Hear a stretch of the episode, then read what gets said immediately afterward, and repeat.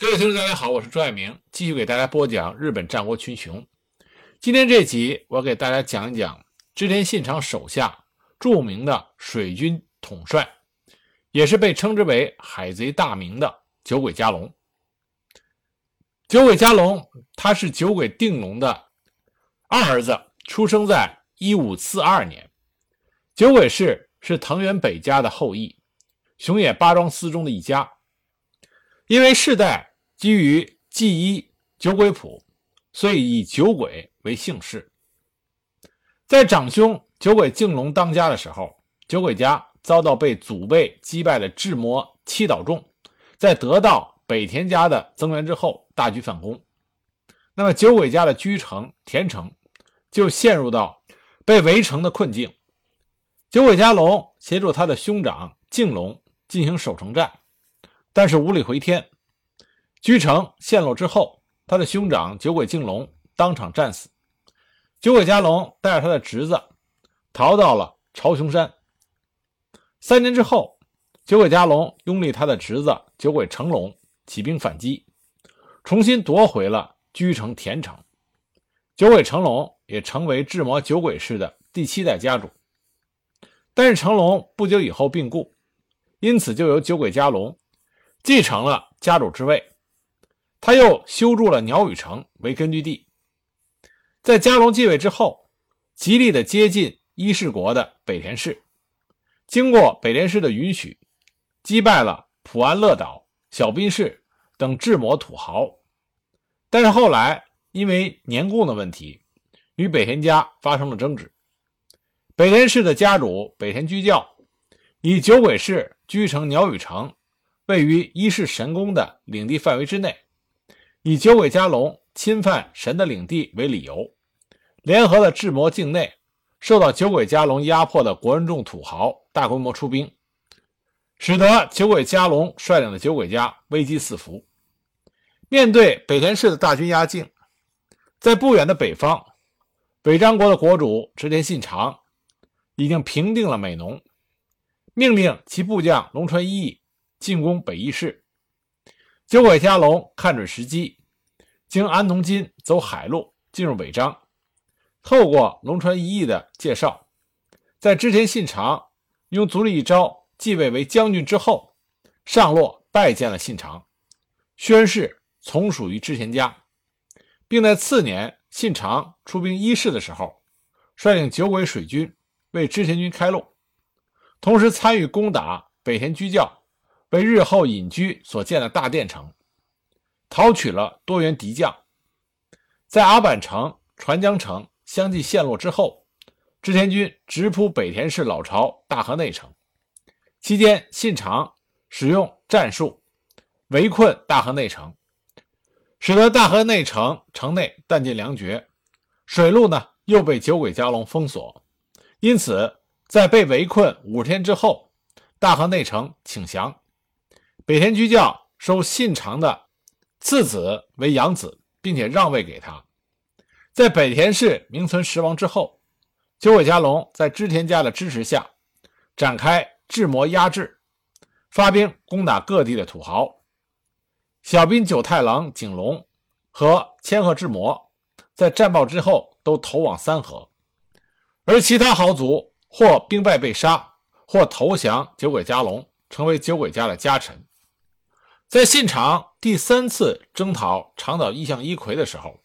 采取了水陆并进的方式。九尾加隆在信长的命令下，率领安宅船十四艘、军船三百艘、辎重用小船三百艘所组成的庞大舰队参战，由伊势湾走济斐川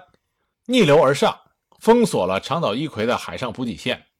利用船上的火枪和大炮。击毁了伊奎军小桥和大鸟居两处城寨，为这次成功的镇压长岛一葵做出了巨大的贡献。因为武田信玄之死、招仓前景被灭，以及长岛一向一葵的瓦解，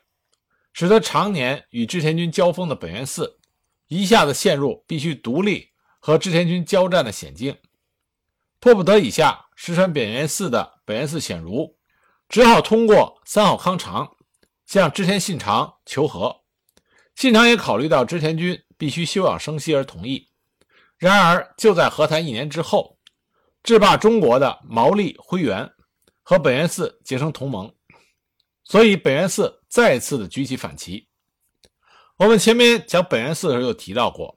本愿寺之所以能和织田家抗衡多年，主要是因为织田家始终没有办法切断本愿寺在大阪湾上的海上补给线，而跟大阪湾争夺制海权，就是意味着要和毛利家的水军进行作战。就这样，第一次木津川海战爆发了。当时九尾加隆率领着。真国主马兵卫以及朝野伊克守的河内水军，组成由大安斋船十艘、军船三百艘的船队，在木津川与毛利家运送军需入本愿寺的村上武吉展开了激战。在这场作战中，村上武吉统帅的以三岛水军、小早川水军、安云水军、乌代岛水军的船队军船九百艘，不但在数量方面占有优势。更以灵巧的小船，使用贝洛战术对付织田军，织田军大败，连真国主马兵卫这样的统军大将都战死了，封锁大喇嘛的军船全部被烧毁。此战大败之后，让信长正视到毛利水军以小船速度快，再加上火攻战术的威力。那么信长在仔细思考之后，突发奇想。决定让自己的军船披上盔甲来防备火攻，所以他马上就找来了九尾加隆，命他督造铁船，并让龙川一义调度国有村的铁炮工匠来跟酒鬼众的船匠一起研发铁甲船的建造，理所当然是项庞大的支出。为此，信长特令借的代官松井有贤以酒鬼兵粮的名义。调度部分借城的税收给酒鬼加隆。酒鬼加隆从冀州的熊野调来造船用的木材，在居城鸟羽开始建造铁船。加隆从大明的船只、荷兰船只这些外国船身上吸取他们的长处，加上国有村的铁炮工匠新制的大炮，建成了横七间、全长十二间、外披铁板为装甲的铁甲船。九尾加隆统领已经建造完工的六艘铁甲船，从伊势浦出发，经由鸟羽，绕过冀州冲，再次开始执行封锁大阪湾的任务。九尾加隆所造出的这个铁甲船身形庞大，其中就有九尾加隆后来一直乘坐的他的旗舰，他的旗舰的名字叫做日本丸。有人说呢，日本丸这个名字是信长给起的。也有人说呢，日本丸这个名字是后来丰臣秀吉给起的。根据史料记载，日本丸全长约四十六公尺，宽幅约九公尺，可以储存一千五百担货物和食粮，有一百只船桨，由一百八十人操纵，船兵估计约八百人。甲板上有三层楼阁设计，三门设在正面、左面和右面。是当时日本前所未见的巨船，船两侧有射击孔，可以用来射击火枪、弓矢和火矢。两侧的舱门在海战的时候能够架设木板进行跳船战。船帆在顺风时使用，大部分时间还是用人力操桨来滑动。在得到九尾加隆封锁大阪湾的消息之后，反信长联军的水军再次出动，迎战九尾加隆。的铁甲船，很可惜，这次不为火攻的六艘铁甲船，搭配着火枪和新型大炮，轻易的就击溃了他们的对手，顺利的封锁了大阪湾。那么，当九尾加隆的船队进入到界城的港口之后，信长广邀近卫、细川、一色等重臣名士以及界城的豪商，并开放给一般的民众参观。举办了名为“大船预览”的检阅，成功完成任务的加隆也得到了信长的褒奖，赐给了黄金二十枚以及其他诸多赏赐。在这之后，毛利家再次派出水军，试图打破大阪湾的封锁，可是，在酒鬼加龙所指挥的铁甲船面前，毛利水军再次大败。因为战功，酒鬼加龙得到了信长在伊势、智摩两国内三万五千担的领地的赏赐，并且得到了从五位的官位。这之后不久，织田信长就死于明智光秀所发动的本能寺之变。信长在生时，酒鬼加龙一直是配备在龙川一役的麾下。所以在大变之后，加龙仍然是跟随着龙川一役行动。其后，丰臣秀吉为了击破龙川一役跟柴田胜家、之间信孝所组成的反秀吉同盟，首先出兵攻入伊势。龙川一役战败投降。与此同时，酒鬼加龙也随着他归降了丰臣秀吉，手中握有波摩大陆水军，并且跟毛利家交战多年的秀吉。深知水军在战场上的重要性，于是破格将酒鬼加龙从龙川一役的属下提拔成为自己的直属家臣。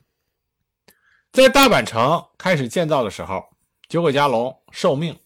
搬运建成使用的巨石，同时他也在采买时替自己的居城鸟羽买了一些巨石作为补强之用。次年，酒鬼加龙在小牧长久手之战中出阵。于伊势宾浦封锁德川家的水运，但却遭到熟悉当地水域的德川家水军大将向井正刚击退。不过在此之后，酒鬼加龙在丰臣秀吉的手下被越来越重用。丰臣秀吉在对跟来杂贺的伊葵势力讨伐中，将酒鬼加龙任命为水军方面的总大将，名字和毛利、小早川等大名并列。可见，当时在丰臣秀吉的政权之中，酒鬼加龙因为其出色的水战能力，获得了极大的重视。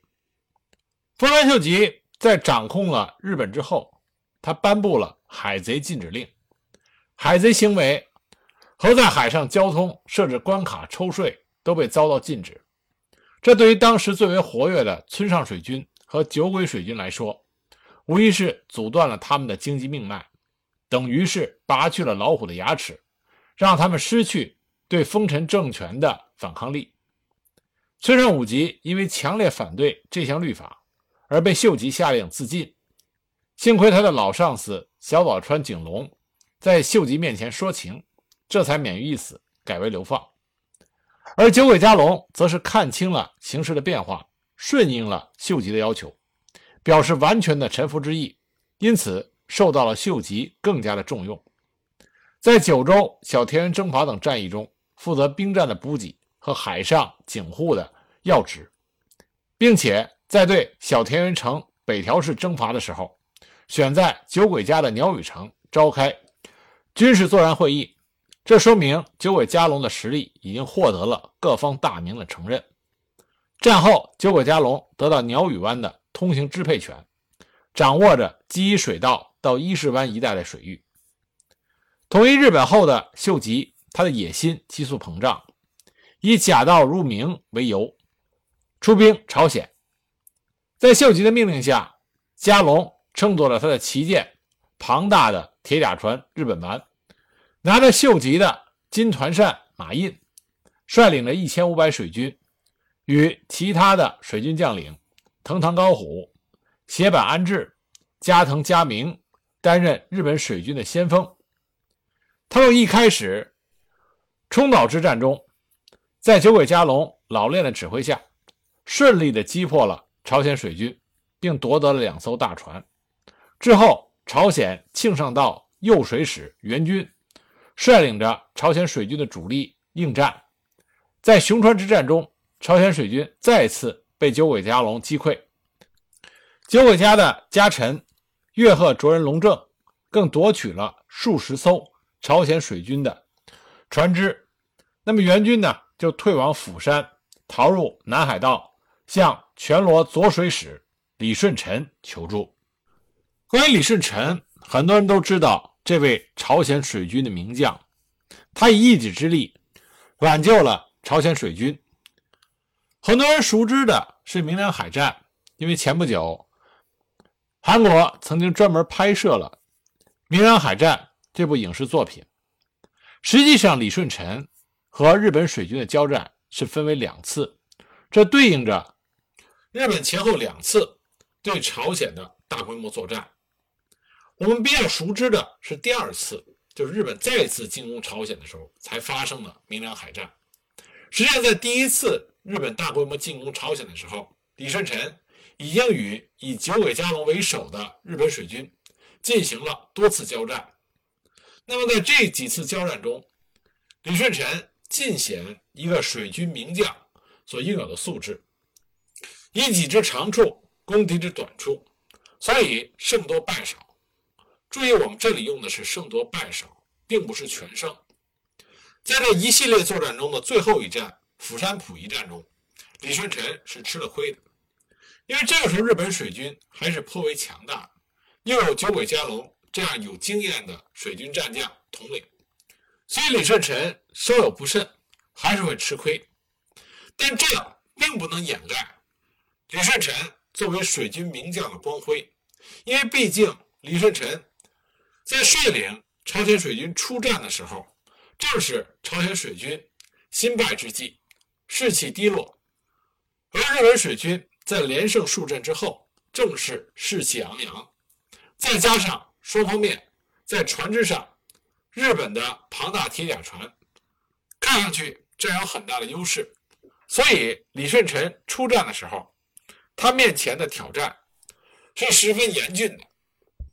不过李舜臣。毫不畏惧，首战玉浦。这发生在公元一五九二年五月七日，海战地点位于现在韩国东南部庆尚南道居济岛玉浦湾处。这是朝鲜仁臣卫国战争朝鲜方取得的首次海战胜利，也是李舜臣军事生涯的第一次胜仗。当时李舜臣面对的是日方。藤堂高虎，藤堂高虎也不知是轻敌的缘故，还是忙于陆地的军事行动，所以他港口的舰队竟然疏于防范。李舜臣一看机不可失，决定采取突击战术，以速度决战，迅速的从全罗南道丽水率领大批的船舰下来，共计二十四艘板船坞，甲船十五艘，包座船四十六艘。共计八十多艘战舰驶入湾内，之后排出了长车阵，一字排开，对日本的战舰进行了一连串猛烈的炮击，打得藤堂高虎措手不及，落荒而逃。玉浦海战大捷，共摧毁日军水军二十六艘舰船，且在之后的合浦与赤真浦又分别焚烧了日本船舰十六艘。这一仗打响了李舜臣的名号。但这次海战只是双方第一次交手，日本水军虽然遭到了失利，但并不服气，而李舜臣这边将原本低落的士气扭转了过来。那么紧接着，双方又爆发了第二次海战，这就是四川海战。那么关于这次海战的情形，以及之后进行的一系列海战，我们下集再给大家具体的讲。